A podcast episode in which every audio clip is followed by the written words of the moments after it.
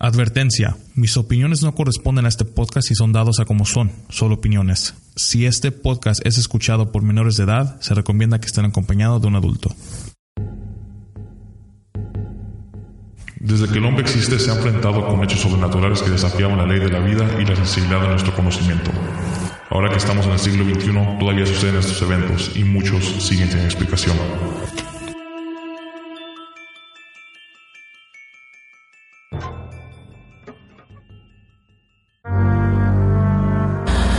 Un 5 de mayo del año de 1957, el sol se dejó ver muy radiante en Whitlet Bay, en Reino Unido. Como todos sabemos, los domingos las familias acostumbran a ir a misa. Y en este lugar las personas iban presurosas para no llegar tarde a tan afamada misa. Las dos hermosas pequeñas hijas de la familia Puyok, Joanna y Jacqueline, decidieron adelantarse a sus padres para apartarles un lugar, ya que casi siempre la iglesia se llenaba y mucha gente se quedaba parada. Joanna y Jacqueline caminaban normalmente como todos los domingos, pero cuando giraron en una esquina no se percataron que un carruaje se acercaba a ellas rápidamente quitándoles la vida en un instante. Se dice que sus cuerpos quedaron hechos trizas, como el corazón de sus padres, al ver a sus pequeñas hijitas tiradas en medio de la calle. En estos momentos los padres no imaginaban que de aquí surgiría uno de los más inquietantes y misteriosos casos de los que jamás se haya visto. Después de un año de este terrible accidente, los Pollock recibieron una excelente noticia. La noticia de que serían padres nuevamente. En esta ocasión de dos gemelas, las que llamaron Gillian y Jennifer, nacidas el 4 de octubre de 1958. Cuando las niñas llegaron a la edad de tres años, comenzaron a hablar rápidamente. Sus padres se dieron cuenta de que algo muy raro les estaba sucediendo. Increíblemente, ellas eran capaces de recordar momentos pasados de la vida de sus hermanas fallecidas en el año de 1957. Ellas demostraban conocer a la perfección cada rincón de su casa, a la gente del pueblo. Ellas tenían hábitos y costumbres similares a los de sus hermanas, incluso hablaban del mismo modo. Aunque eran gemelas, una aparentaba ser más grande y protegía a la otra que aceptaba el rol de hermana más pequeña. Mientras que Gillian recordaba la vida de su hermana Joanna, fallecida a los 11 años, Jennifer recordaba la de Jacqueline, de 6. Ellas conocían los juguetes con los que jugaron sus hermanas y ponían a las muñecas exactamente los mismos nombres que ellas les habían dado. Hubo una ocasión en que sus padres les oyeron hablar sobre el accidente, describiendo sensaciones y el recuerdo de la sangre brotando desde su boca. Además demostraban una fobia absoluta a los vehículos que pasaban cerca de la calle. Sin embargo, precisamente la edad de 5 años, en la que los científicos coinciden en señalar un umbral para recordar vidas pasadas, las pequeñas dejaron de experimentar estos extraños comportamientos. Bienvenidos a otro podcast de Entra la Oscuridad.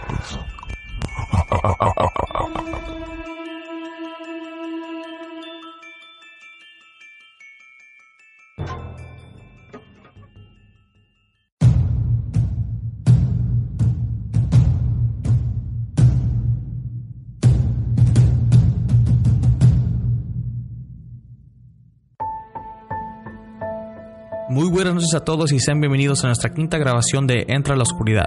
Acaban de escuchar un clip, ah, lo tomé del canal llamado...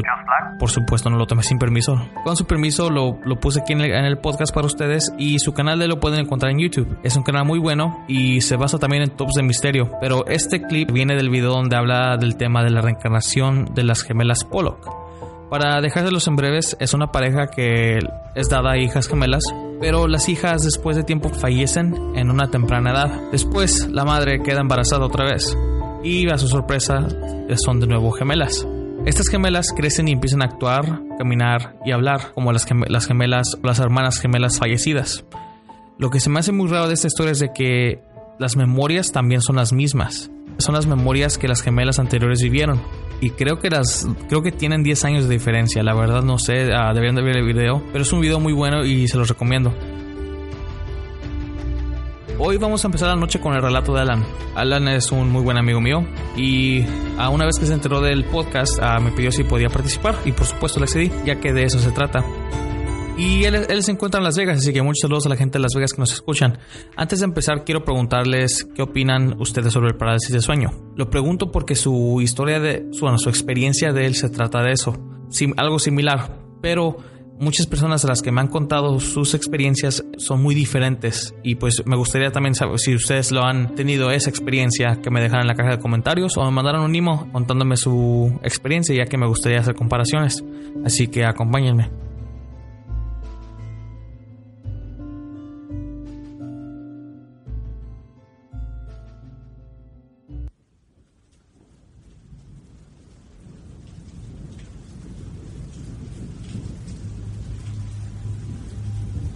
Y muy buenas, estamos de regreso en Entra a la Oscuridad y conmigo tengo a Alan que tiene sus experiencias que nos quiere contar. La audiencia es tuya, así que adelante. Sí, hola Juan, ¿cómo estás? Um, gracias por tenerme um, para contarte mis historias. La primera, tengo dos. La primera um, fue en México, específicamente fue en Culiacán, Sinaloa. Este, había muchas historias en un cuarto de la casa de mi abuela. En la casa de mi abuela ese cuarto específicamente tenía un tío que se la llevaba jugando la Ouija. Y no, la jugó la Ouija por, por años, creo. le pasaban cosas, cosas que hasta él decía que lo estaban ahorcando y era su propia mano, y no cosas por el estilo así. Y bueno, fue años después que mi familia, viene siendo yo, mi mamá y mis dos hermanos, nos quedamos a dormir en ese cuarto. Este, nos quedamos a dormir en ese cuarto, había una cama regular ah, y luego estaba una litera estaban así pegaditos al lado de cada quien. Y en, el, en la cama regular se, se, acostó mi mamá, mi hermanita, y en el, la litera se acostó abajo mi hermano y yo me acosté arriba. Antes, anteriormente yo nunca había escuchado historias, me dijeron ya después que pasó todo esto, pero ese, una noche, este, ya que estábamos todos dormidos, mmm, recuerdo que estaba, era, era, era muy noche ya, creo que era después de la medianoche ya. Estaba, estaba acostado y de repente me desperté, o sea, estaba dormido y de repente me desperté pero no abrí los ojos, o sea, me desperté con los ojos cerrados. Y me daba vueltas, me sentía así como desesperado, estaba sudando, seguía dando vueltas y me sentía a, disgusto, no, sé, no sabía por qué, yo pensé que era por, el calor tal vez. Y hasta que pues me volteé a la, y no hacia mi izquierda, hacia mi derecha, no me sentía a gusto, hasta que por fin me, me acosté boca arriba. Me acosté boca arriba y no tomé un suspiro y de repente abro mis ojos abro mis ojos y frente a mí está una, una cara. Una cara, era la pura cara sola, cara flotando, cara blanca de una mujer, uh, pelo, pelo rizado, este, no tenía ojos, se miraba profundo, negro en sus ojos, tiene una sonrisa maléfica y este, sí, una sonrisa así, con, tenía los dientes como colmillos y riéndose y mirándome pues, aunque no tenía ojos, pero me estaba mirando y yo recuerdo pues que la, miré y, me quedé uh, congelado, no pude moverme, no pude decir nada. Uh, lo único que pude hacer fue voltearme y de rezarlo a lo que sabía y fue cuando creo que me quedé dormido otra vez.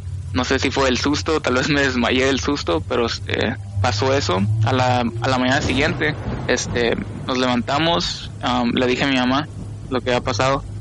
Mi mamá fue y le dice a mi abuelita y mi abuelita me empieza a preguntar que escriba a la cara o persona que miré y este le empiezo a describir que era una, era una mujer con pelo pelo como rizado chino y fue cuando ella me dijo, se sorprendió y tiene una casi sorprendida que me dijo que esa era la misma persona que mi tío, el que jugaba a la Ouija, era la misma persona que él había visto, que le había aparecido varias veces.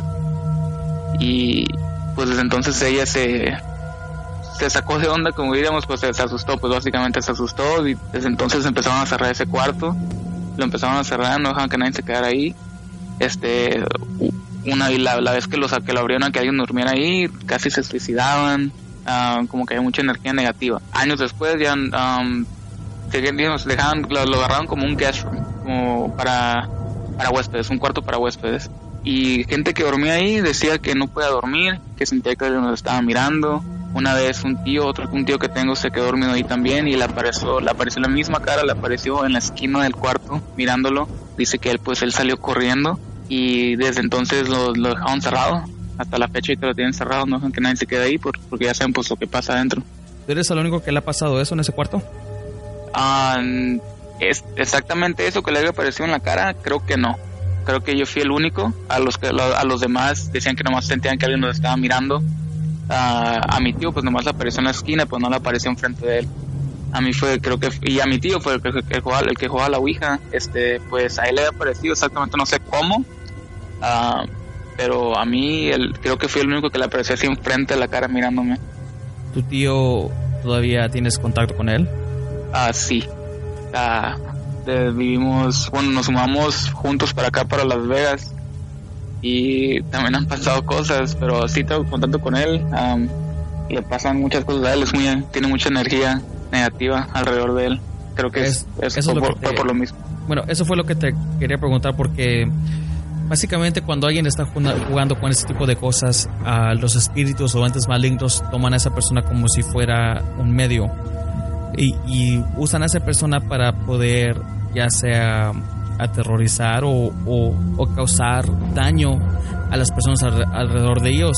O sea que digamos que tu tío, aunque él no lo, no lo sepa, está llamando esas energías y le está pasando todo esto a todos ustedes, a él también. Y pues es algo que digamos que no es lo más saludable, pero la verdad creo que me gustaría tener tu tío en el canal a ver si un día le gustaría a él.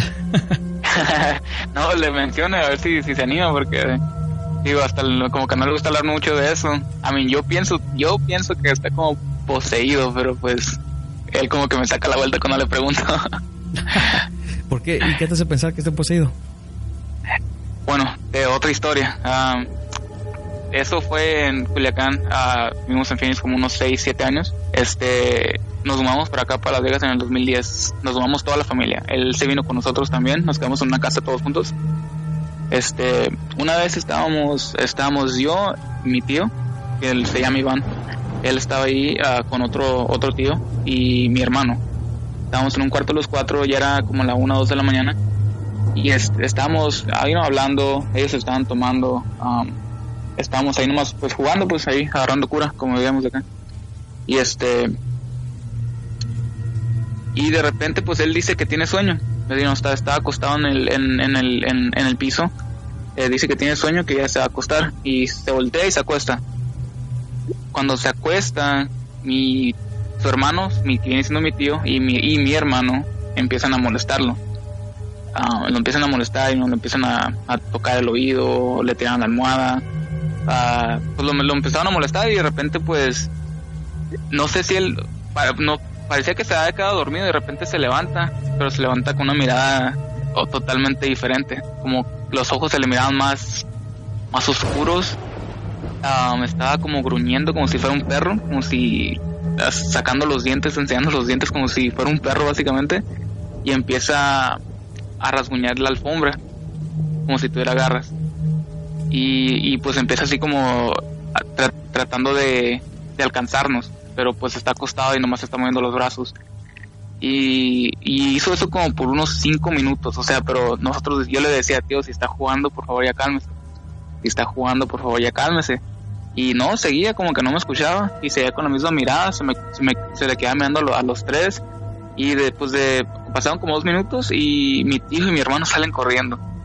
a mi mala fortuna ellos me encerraron ahí con él, me empezaron a agarrar la puerta y este pues me quedé ahí sentado enfrente de él y se me quedaba mirando haciendo lo mismo, rasguñando la, alfombra y mirándome y, con los enseñando los dientes, gruñendo todavía. Y ya le dije, le dije, tío, la verdad si, si sabe lo que está haciendo, por favor ya párele cuando dije eso, más o menos a los 5 segundos se voltea otra vez y se acuesta así como estaba. Y fue cuando yo me paré y este y abrí la abrí la puerta. Y este ya pues entraron todos otra vez, que si ya se había calmado este y el otro. Y fue cuando lo empezamos a levantar, pero más calmado, algo así regular. Fue cuando él se levanta y dicen, ¿por qué me están por qué me despiertan? Pero así como se me da ya regular, se me da normal ¿por qué me despiertan? Dice, um, si ya estaba bien dormido. Y nosotros así como dormidos y nos acabas de básicamente como tratar de rasguñar y, así pues. Y él dice, ¿de qué hablas? ¿De qué hablas? Y yo no, yo estaba dormido, me acabas de levantar ahorita. No sabía, no tenía idea de lo que había hecho, básicamente. Y hasta la fecha dice que él no, que él no, que él estaba dormido, dice que él no se acuerda de nada. se ríe, pero pues por eso te digo que yo pienso que por eh, desde entonces está poseído, porque le pasan, le han pasado muchas cosas. ¿Hace qué tanto pasó eso? Eso fue en el 2010. Fue cuando recién habíamos llegado a Las Vegas. Sí, digo, este todas, todas, las historias son relacionadas más o menos con él. básicamente, esto fue cuando yo era un bebé, un bebé recién nacido. Él tenía unos meses apenas. Este, cuando yo nací, yo nací en California. Él estaba ahí con mi mamá. Tenía un apartamento y mi mamá se quedaba con él cuando recién había nacido yo. una vez, ah, de lo que me contaban a mí, de todos los detalles que me contaban a mí, pues básicamente estaban en la cocina un día. estaba mi mamá, mi tío y un muchacho que dice que practicaba magia negra y luego o tenía otro amigo que practicaba magia blanca. La verdad no sé qué es. Yo sé que magia negra pues viene siendo malo y dicen que un, pues el, de la magia negra que le, empezó a decir, a recitar algo, no sé, empezó a decir algo, cosas, y dicen que mi tío lo empezó a decir también y de repente dicen que se le voltearon los ojos. Que se le voltearon los ojos y que, pasó, que pues se asustaron y dicen que de repente él corrió hacia el cuarto, que viene siendo donde yo estaba dormido eh, y, era un bebé recién nacido. Él se metió al cuarto, dicen que cerró la puerta con seguro y que estaba ahí básicamente pues querían, querían abrir la puerta no podían porque tenía seguro y que dicen que la, la, la tumbaron o la abrieron, no me acuerdo qué me habían dicho, pero cuando la abrieron que él me tenía, me tenía agarrado y que estaba como hartándome, diciendo que, que me tenía que ir, algo, algo así, pero el caso que me estaba ahorcando cuando yo era un bebé y tenía los ojos volteados, no sabía tampoco, tío, como te digo, no sabía ni lo que estaba haciendo. Ah, me interesa mucho que tu, que tu tío salga en una, una grabación de esto un día de esto, así que trata de convencerlo. Pero entre las magias hay, no hay, hay, muchas, o sea, ahí está la magia blanca, la magia negra, la magia verde. La verde creo que es de naturaleza y creo que también hay roja. O sea, hay diferentes colores, pero cada uno tiene su significado. Pero sí, la magia negra es se relaciona con todo el mal. Es, es, básicamente todo lo que es el mal. La magia blanca, pues pensaría uno que es, es, este lo bueno, pero viene siendo como brujería, pero no causa daño. O sea, la magia blanca no, no es necesariamente para causar daño, pero pues la magia negra es la que causa lo peor, puede hacer lo que sea. Y me interesa mucho lo de, lo de tu tío. Y Tenías otra historia también que quieras contar, ¿verdad? Sí, sí, la, es algo más leve, pero sí es lo, último, lo último que me, que me, pasó. Este, digo, después de que me pasó eso en México, lo de la cara, pues me empecé a meter un poquito como mirando videos de cosas, sino cosas así, um, fantasmas, demonios, cositas así, miraba videos en YouTube um, y en el internet no buscaba fotos y fue un tiempecito que me puse, que me metí mucho en eso y pues um, un día pues me acuerdo que el, el, como en la, tardecita, como pasando de las 12 de la tarde, estaba viendo unos videos y pues dejé de mirarlos pues ya y pasó, pues pasaban hasta la noche, estaban, ya eran como las 10, 11 de la noche más o menos y este y estaba estaba en mi cuarto solo, a tener la lámpara prendida, estaba mirando la tele y estaba recargado sobre la cabecera y me quedé dormido. A lo que yo me acuerdo me quedé dormido, ahí me quedé pero estaba todo prendido, el foco y, la tele. Y no sé si ya se, estoy seguro que has escuchado que dicen que se te sube el muerto, que no te puedes mover, mm, no puedes hacer nada, básicamente nomás estás así congelado y pero sientes la presión sobre ti. Sí. Este, ya me han pasado varias veces, pero no como esta. Esta vez sentí una presión, o sea, me abrí los ojos y, miré que la tele estaba apagada y la, lámpara también. Y este, abrí los ojos y, sentí la presión en el pecho. Y, pues en ese entonces, como ya me ha pasado varias veces, ya sabía que estaba pasando. Ya estaba consciente. Y cuando sentí eso, mi primer instinto fue, no, o sea, no gritar ni nada, fue tratar de prender la lámpara. Por alguna razón, o tenía la, lámpara, estaba mi mano derecha, que era la más cercana a la lámpara, pero por alguna razón no la podía mover la sentía tan pesada, no la podía mover. So, con mi mano izquierda fue cuando básicamente estaba como si peleando contra alguien, no apenas la podía levantar. Cuando la empecé a levantar, fui pues acomodando el cuerpo, apuntando con mi mano hacia la lámpara y la, alcancé. Eh, la lámpara era de, doble doble click, double click. Y este le di, le di una vez y ya, y ya cuando le iba a dar la segunda vez para que ya prendiera la lámpara, mi mano, como si alguien me lo hubiera agarrado, azota sobre la cama otra vez. Como si alguien me la jaló y me la empezó a agarrar otra vez. Fue, fue ahí cuando ya empecé, pues ya ahí como que ya sí me asusté. Y empecé a, empecé a rezar. Y empecé a rezar y cuando poquito a poquito se fue como quitando esa presión. Hasta que de repente se, se ya, se, se, se fue. Y fue cuando prendí la lámpara y ya no sentí la presencia, no sentí nada ya y ya dejé la lámpara prendida y me quedé dormido así pero con la lámpara prendida. Ok, pues este, tu caso se oye muy diferente a lo que se conoce aquí en Estados Unidos como sleep paralysis. Sleep paralysis es muy diferente porque es básicamente cuando tu cuerpo está todavía en el estado de, durmiendo, pero tu cerebro y tus ojos, o sea, son los que siguen despiertos. O sea, tu cuerpo se despierta, tus ojos empiezas a ver, pero no puedes moverte porque tu, tu cuerpo no reacciona y no, no está, o sea, no, no se puede mover. Pero tú te, te pudiste mover, pero sentiste que alguien o sea, de nuevo te, sujetó y te, y te, hizo que te acostaras otra vez a la fuerza. Entonces es un caso muy, muy diferente al, a lo que cualquier... Porque mucha gente sufre del sleep paralysis, del el parálisis del sueño. Y no es así, o sea, ellos por completo no se pueden mover. Se, levantan y no se pueden mover y no pueden hacer nada hasta que el cerebro, o bueno, su, su sistema nervioso también se levanta y ya se puede empezar a mover.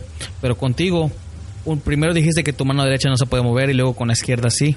Sí, exactamente, no, no puedo mover la derecha, pero la, izquierda, digo, las veces que me ha pasado antes no, no me podía mover como tú dices, pero esta vez, o sea, como que peleé contra lo que, lo que sea y pude mover mi mano izquierda, pero de repente, tío, como, como te dije, ese, como que alguien me la agarró otra vez y azotó sobre la cama otra vez, azotó, o sea, hizo un sonido cuando cayó y dije, no, fue cuando me asusté, dije, no, ya mejor déjame, déjame rezar.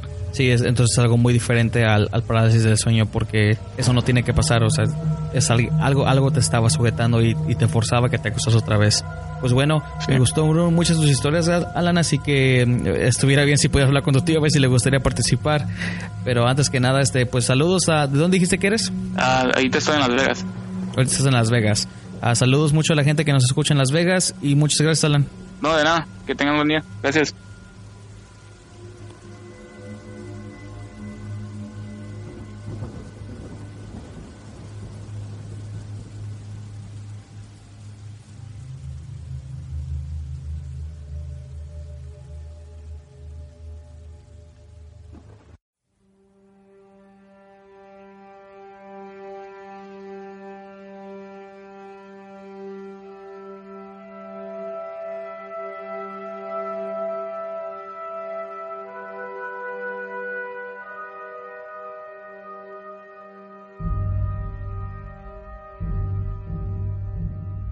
Si ustedes llegan a caer en un sitio tan mal que tienen que acudir a las fuerzas del mal para recibir ayuda, solo recuerden de que para arrepentirse está muy muy difícil.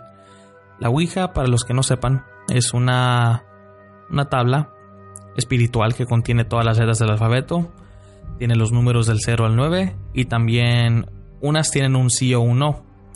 También en otras contiene el hola y el adiós. No hay fecha exacta de cuándo esta tabla se inventó, pero digamos que fue introducida al mundo comercial en, julio de, los, de 1890, ya que se usaba para un juego que no era relacionado al espiritualismo. Pero se comenzó a usar como una arma en la Primera Guerra Mundial también, ya que la usaban para hablar con espíritus y tratar de tener la ventaja ante el enemigo. La religión cristiana la ve como una tabla del mal, ya que se puede acabar en posesión cuando uno la juega. Muchos ocultistas no están de acuerdo, ya que la ven como una transformación positiva para lo paranormal y supernatural. Esta puede crear cierto debate, ya que la gente que la ha jugado no han tenido experiencias malas, al contrario, han logrado lo que han querido, que es lo que comunicarse con fallecidos, pero uno no sabe con quién se comunica. De la Ouija viene una historia muy famosa que se llama el demonio Zozo. Para los que no saben, Zozo Z-O-Z-O, Es un demonio de alta clasificación, a lo que mucha gente alrededor del mundo han sido testigo cuando juegan la Ouija. Es un demonio que lo, lo describen que es muy grosero y acosador. no te dejará en paz hasta que obtenga lo que quiera. si juegan ustedes la Ouija, les recomiendo no buscarlo, ya que los que lo encuentran se arrepienten demasiado tarde. La razón es de que hay muchas historias, y las pueden encontrar en internet también, de gente que ha, hablado con, el demonio este. Y esta misma gente lo reporta que es algo que no pueden vivir, o es algo que, no se lo desearían a nadie, ya que este, este ente las, las acosa, los acosa a hombres y mujeres. Unas han reportado ser, violadas en sus sueños por este ente. Y unos pues reportan llegar al borde del suicidio ya que no quieren lidiar con, con este demonio. Pero les recomiendo que busquen más información sobre él, ya que él está relacionado con el tema de la Ouija. Pero pues bueno, nuestro próximo relato lo trae Rafael, Fíjense que Rafael tuvo una experiencia a la que se podría categorizar como alienígena. Bueno, pues eso depende. Ustedes sean testigos y opinen.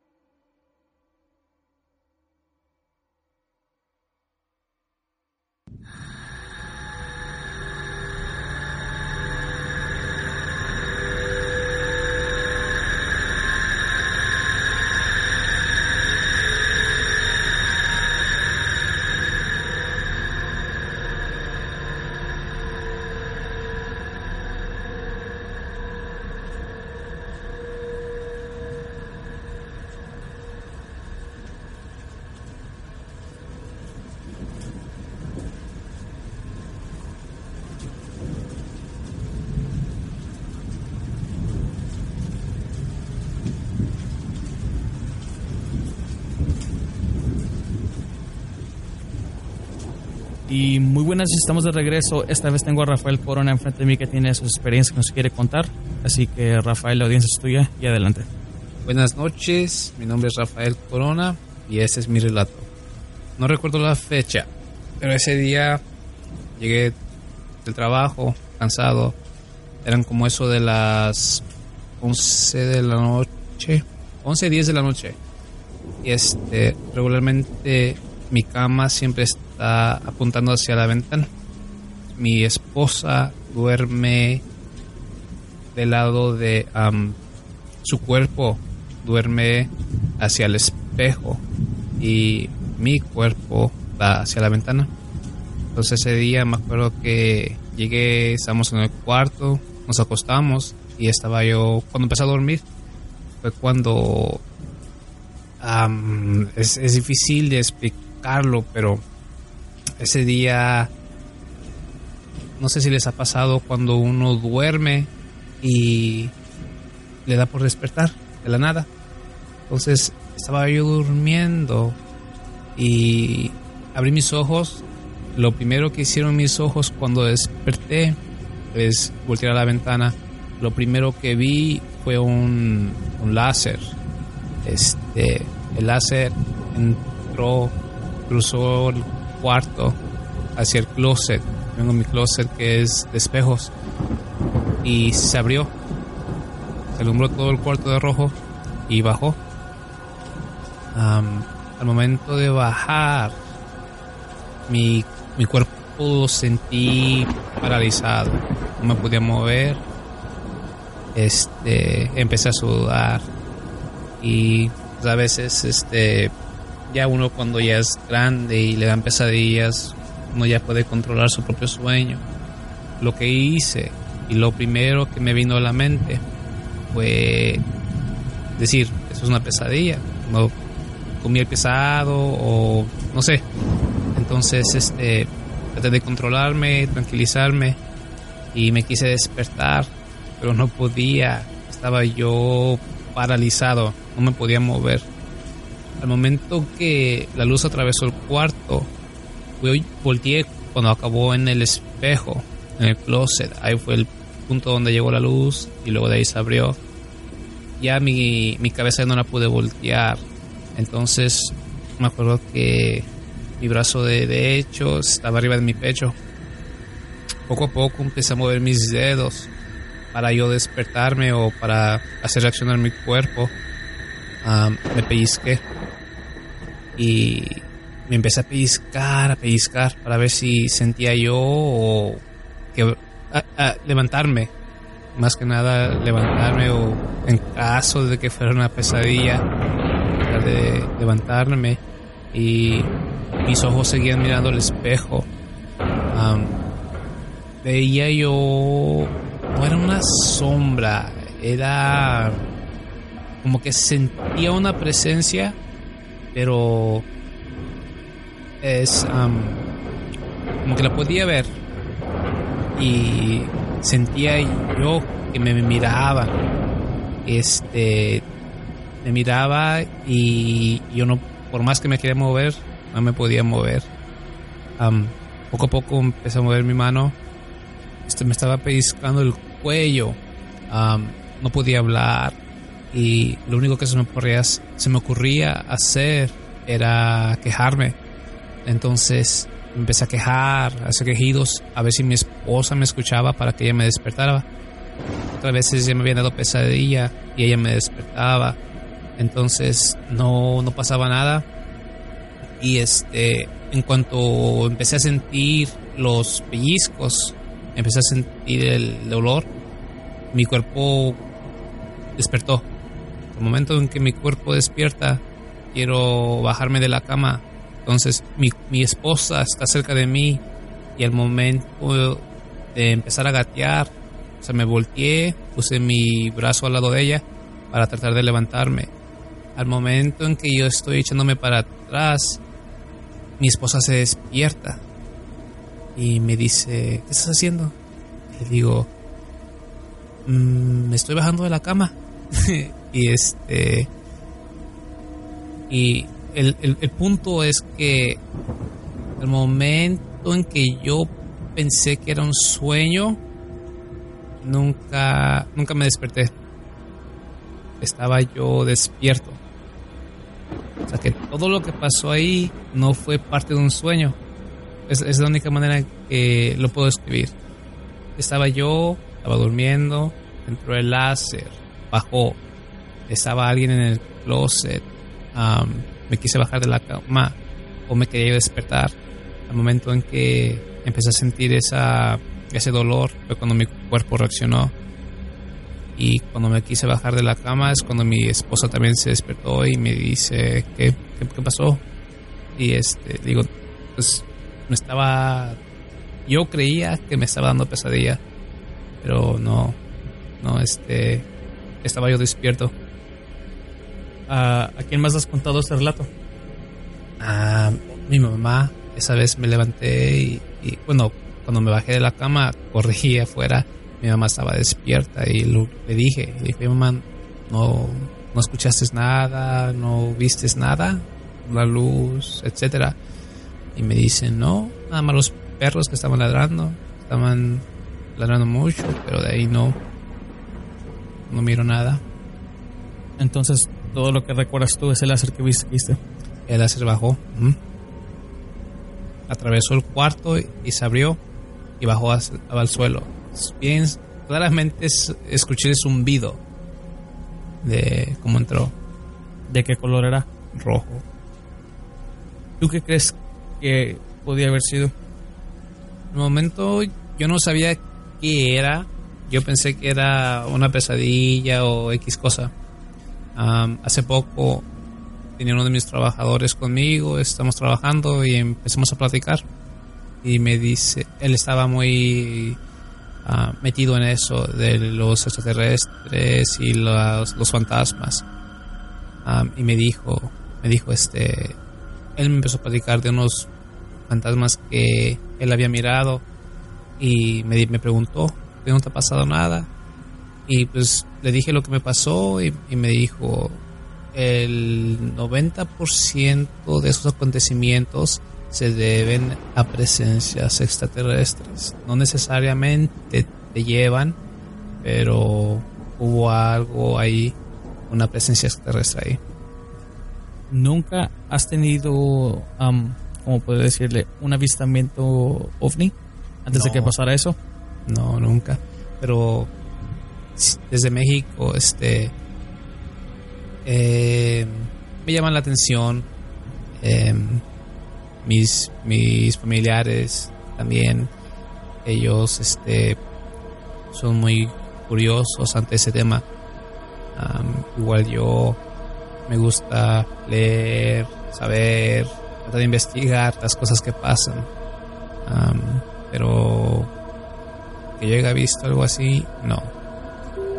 Me hace muy raro de que fue un tipo de combinación de un láser al mismo tiempo con parálisis del sueño. Pero el parálisis del sueño, cuando sucede, es porque, digamos, am, tu cerebro y tus ojos son los que despiertan, pero tu sistema nervioso se queda apagado. Es lo que causa de que la persona piense, o sea, la, la subida del muerto. Es, eso es lo que significa. Pero tú viste un, un láser mientras sucedió eso. Entonces es algo muy diferente. Este, y lo, más raro era que al momento en que entró y bajó, estaba yo mirando hacia el, hacia el espejo, hacia el closet. Y ahí, ahí sí quedó, así con mi cuerpo. Estaba yo mirando y mi mano estaba cerca de mi cuello. Y entonces fue cuando ya no me pude mover. Y poco a poquito, por lo mismo, estaba yo tratando de quejarme o hacer gemidos, algo para despertarme. Mis dedos se empezaron a mover poco a poco. Me empecé a tratar de pellizcar para agarrar este, noción del tiempo o sentir, sentir algo para poder moverme, para despertar mi cuerpo. Y tengo otra experiencia. Este, eso me pasó cuando tenía yo 13 años. Vivíamos en México, en la casa de mis abuelos.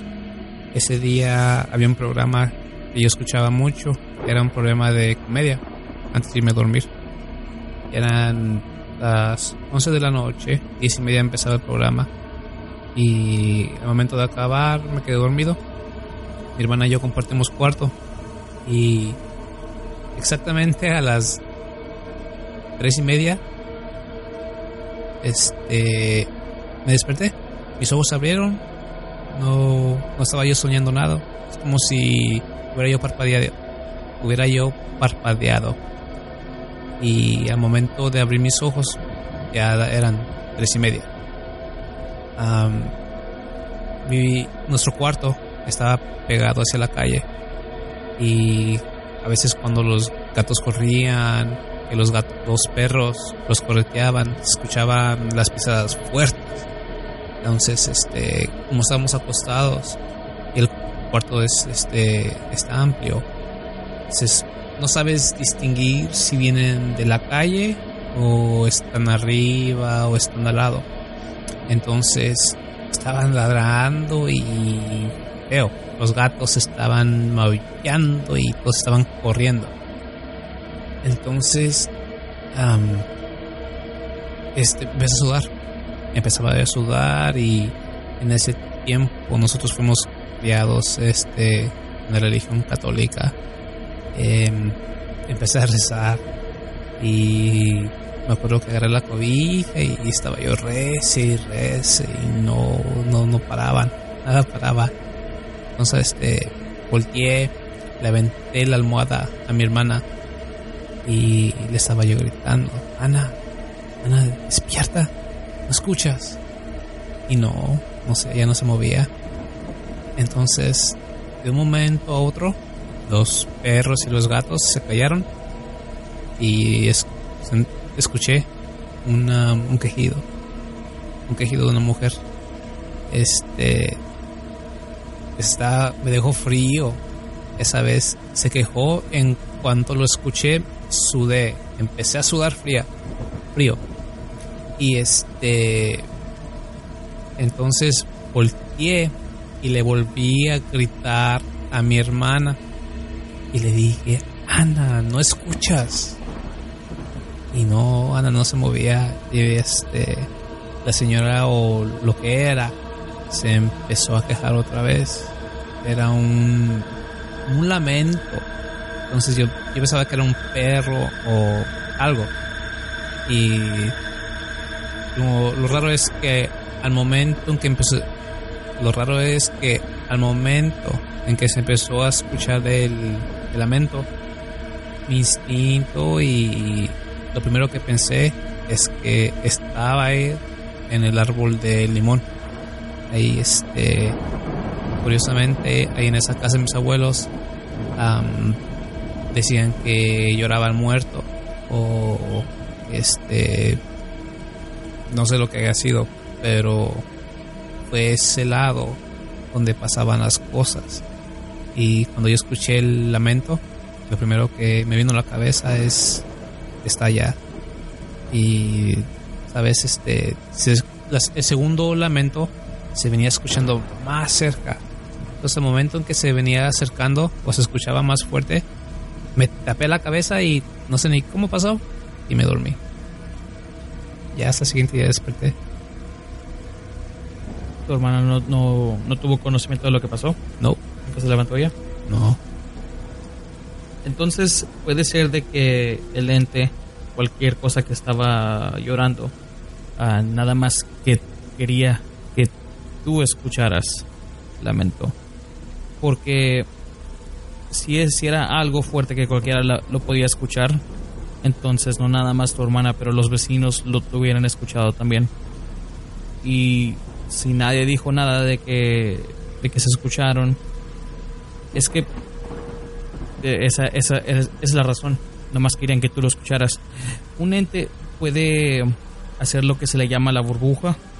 Que ellos cuando escogen a, a una persona como un medio, hacen que esa persona esté como dentro de una burbuja al que nadie que, que esté fuera de la burbuja los pueda escuchar. No importa qué tan fuerte estén gritando o lo que sea, pateando, moviéndose, nadie los, los escucha por esa misma razón. Entonces, si tu hermana no escuchó y tú fuiste el único, puede ser que eso fue lo que pasó. Yo me acuerdo que hasta levanté la almohada y no, no se levantó.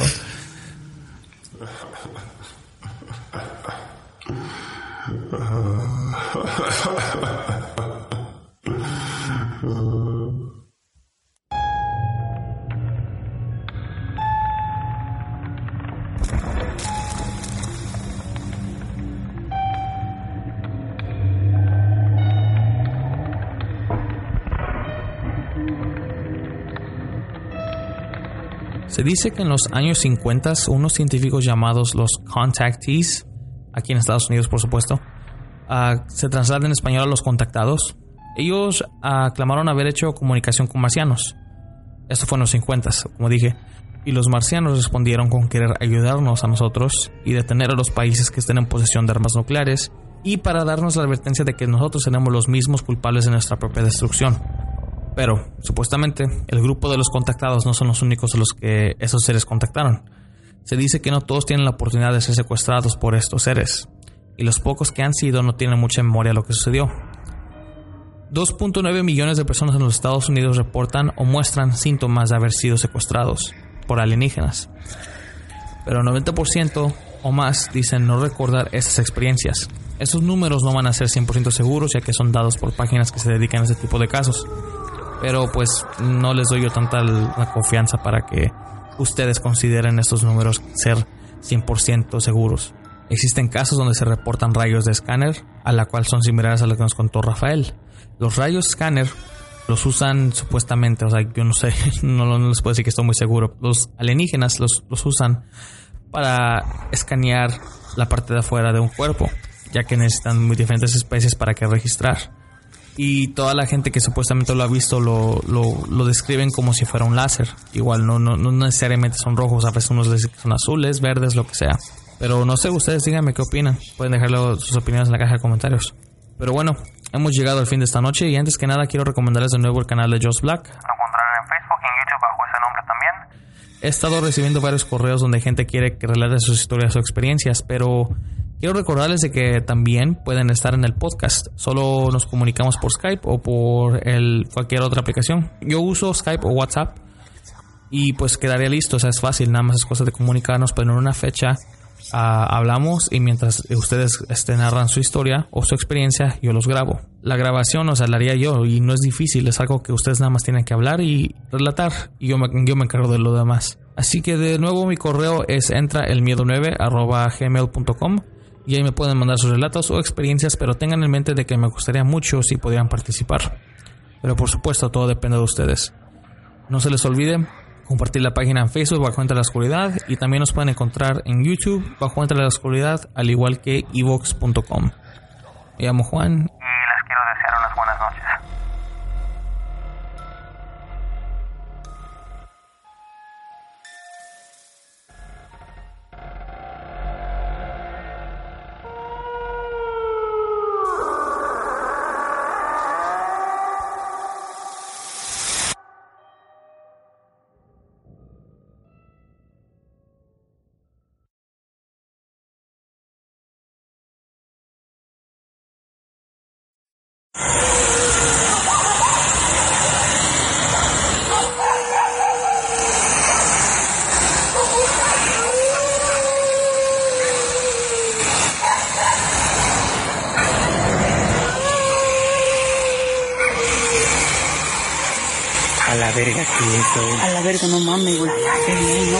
Allá, para allá.